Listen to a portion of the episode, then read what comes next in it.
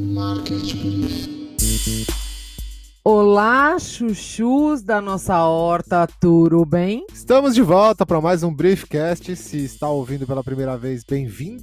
Se já conhece, agradecemos a audiência. Sim, este é o boletim em formato de podcast do Market Brief, para quem não tem tempo de acessar todas as notícias e links da semana. São informações sobre marketing, agências, marcas, negócio, tecnologia, empreendedorismo e mais uma porrada de coisas, né? E se você ainda não assinou, esperamos que os seus próximos boletos venham em dólar Aquele mesmo que ia baixar, mas já tá quase batendo 5 reais. Tá fácil, tá fácil. A gente lê antes e prepara tudo numa só lista com o melhor da semana para você. www.marketbrief.com.br. É toda segunda, é fresquinho, é no seu e-mail e é grátis. Bora para mais uma semana insana, amiguinhos. Todas são, né? Já reparou?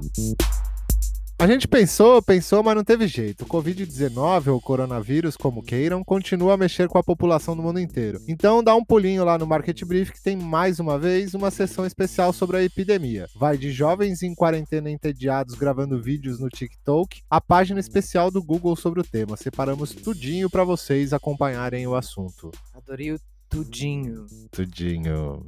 Hum.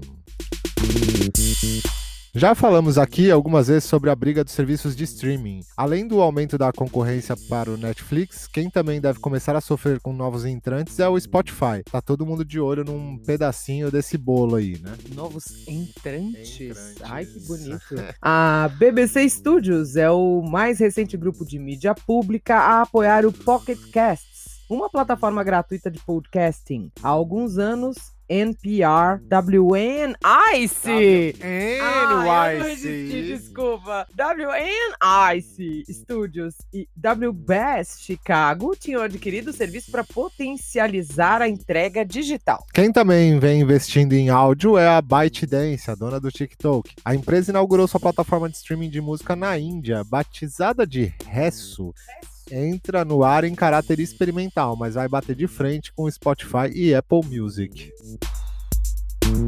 E o Twitter, hein? Quem diria, amiguinhos? Conhecido pelo dinamismo na distribuição de notícias e fatos emergenciais, pela velocidade e facilidade, também entrou na nova onda. Adicionou esses dias um recurso semelhante ao Stories do Instagram. Todo mundo tem Stories agora. Agora virou Brasil. Pois é, a rede tentou, mas não conseguiu escapar da funcionalidade que virou uma febre entre os usuários de mídias sociais. Chamada de Flits, a função permite que as pessoas publiquem fotos, vídeos, GIFs e textos que serão apagados dentro de 24 horas. Eu sou uma velha, né? Você falou Fleet, imagina o que, que eu lembrei, né? Fleetwood Mac. Não. não, lembrei de Fleet remédio para barata. Minha avó chamava de Fleet. A empresa afirma que a ferramenta é resultado de pesquisas que mostraram que os usuários se sentem mais seguros para publicar conteúdo na rede social, sabendo que o post ficará disponível por pouco tempo. Será que é por causa da quantidade de besteiras que andam falando sem nenhum filtro na rede? Ah, difícil, né? Fato é que os Fleets foram lançados inicialmente no Brasil, um dos principais mercados para o Twitter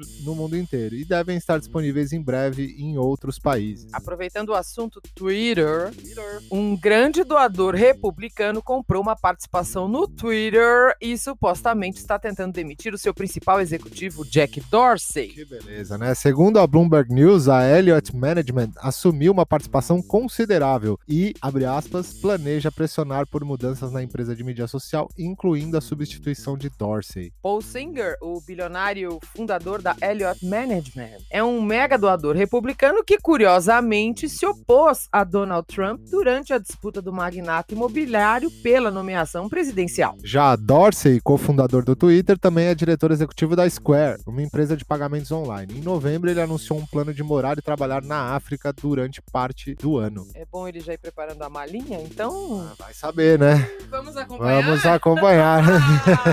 Ainda não chegou lá, calma. É, calma, calma. Thank you. E a Apple que tá brigando com a própria Apple? Pode isso, Arnaldo? Calma, Brasil, calma. É que de acordo com o Market Pulse da Counterpoint Research, o iPhone 11 se tornou o segundo telefone mais vendido no mundo em 2019, mesmo tendo sido lançado em setembro. Vale lembrar que o primeiro lugar é ocupado pelo iPhone XR também da Apple. XR? XR. XR. Agora entendi. A questão é que a versão 11, com várias câmeras, foi lançada a um preço mais baixo que o seu antecessor. Ai, que ódio. Fato é que entre os 10 principais modelos, a Apple conquistou 6 lugares. A Samsung vem em seguida com três modelos todos da série A. Esse mercado tá ficando tão hegemônico como o de digital de forma geral, né? Com domínio de Google e Facebook. E isso é bem perigoso para o consumidor final. Silêncio.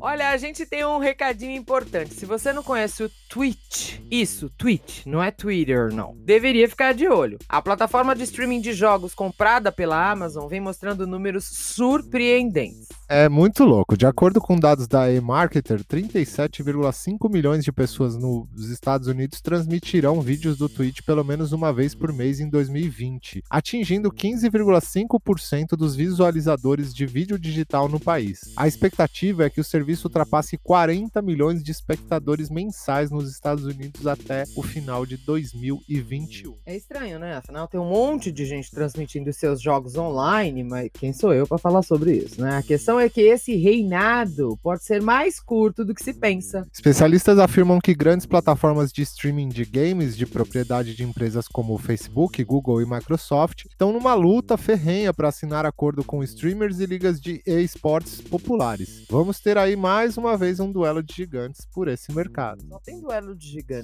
nesse podcast. É uma concentração, né? A OLX Brasil, a desapega, né? Uma joint venture criada pelas empresas Adevinta Asa e Prosus NV anunciou a compra de 100% das ações do grupo Zap, que também era resultado de uma fusão feita em 2017 do marketplace de imóveis Zap e a imobiliária Viva Real. A compra precisará passar pela aprovação do Conselho Administrativo de Defesa Econômica, o famoso CAD, e está estimada em 2,9 bilhões de reais. Se tudo correr como esperado, a aquisição deve ser concretizada no segundo semestre deste ano. Hoje o Grupo Zap conta com uma base de 12 milhões de anúncios de imóveis disponíveis para aluguel, cerca de 40 mil imobiliárias e donos autônomos cadastrados. São aproximadamente 340 milhões de visitas registradas só em 2019. É muita coisa, né?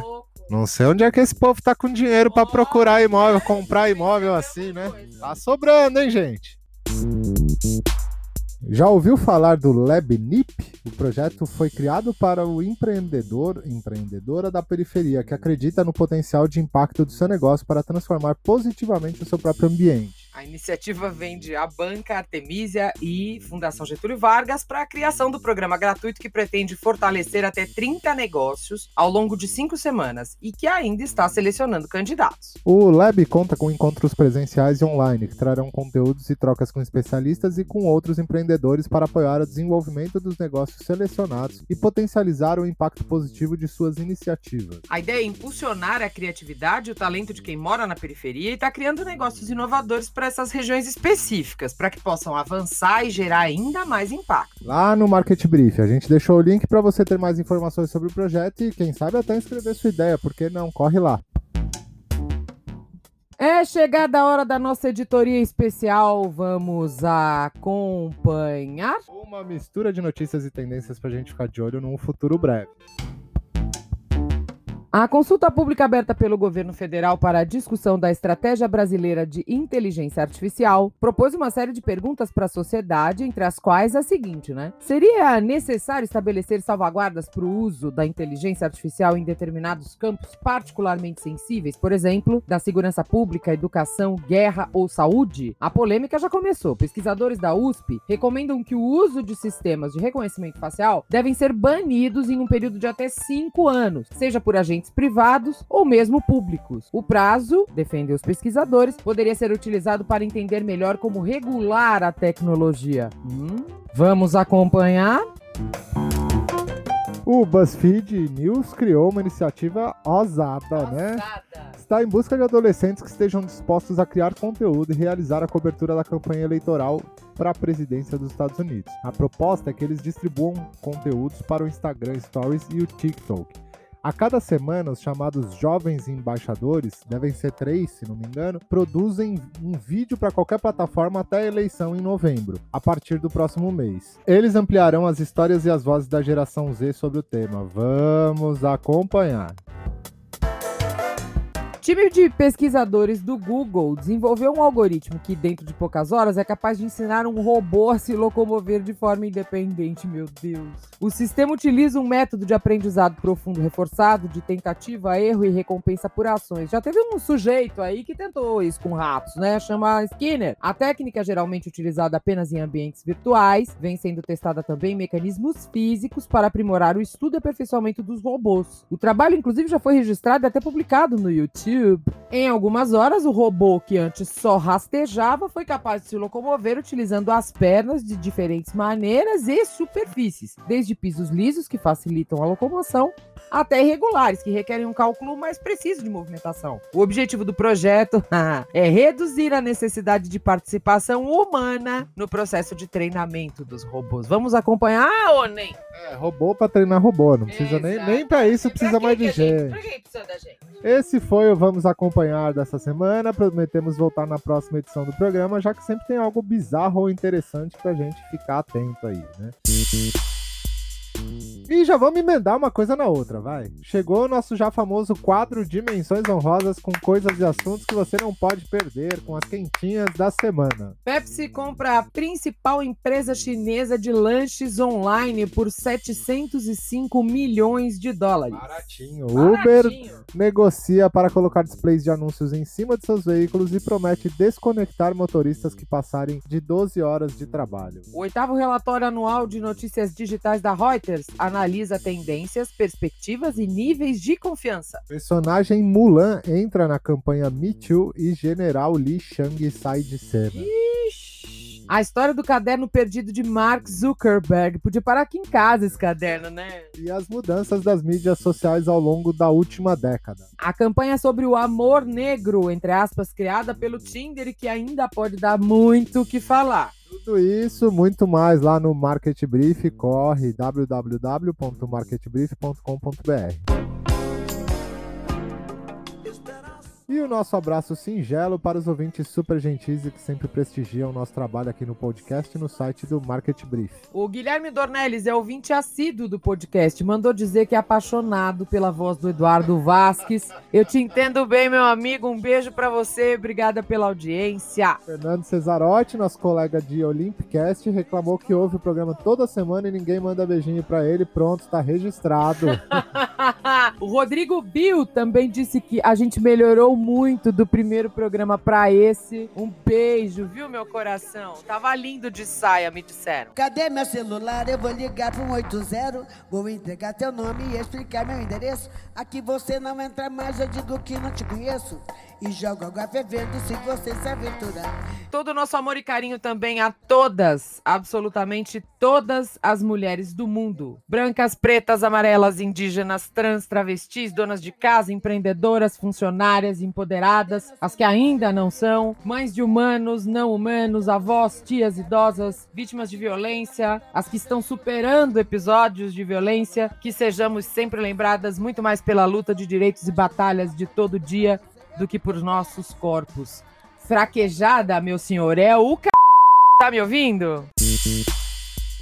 Quer ser lembrado aqui no nosso momento Love Songs are back again. Manda seu recado do coração, sugestão, crítica, a gente adora receber esses retornos, viu? O Briefcast é nosso resumão em formato podcast das melhores notícias de tecnologia, comunicação, mercado, tendências e muito mais. A direção é de Aline Sordilli com a colaboração de Helena Sordilli. A gente se despede lembrando que no próximo sábado, dia 14, a equipe do Market Brief estará mais uma vez na ESPM com o já tradicional intensivão de mídias sociais. E no dia 28 deste mês também, um curso bem especial de marketing de conteúdo corporativo, também com o nosso time. Inscrições abertas. Quem tiver interesse pode me escrever, pode mandar e-mail para evasques, tudo com S, arroba gmail.com, que eu consigo dar aquele descontinho maroto. Opa! Aproveite, é? só para ouvintes do Briefcast. Vou escrever, posso? Muito obrigada. Uma ótima semana para todo mundo, cuidem-se bem e até semana que vem. Bora para mais uma, abraço a todos. Eles ampliarão as histórias e as vozes da geração. Da geração. geração Z é geração. Eles- Time de. Mas é, remix. Ti, ti, ti, ti. Desculpa. Billy, Billy. Eu vou, te dar, eu vou dar uma carimbada no seu rabo. Desce, Billy, por favor, filha. Agora não, meu bem. Vitinho, por favor. Oi, querida. Daqui a pouco, daqui a pouco. Mais tarde. Ai. Oi!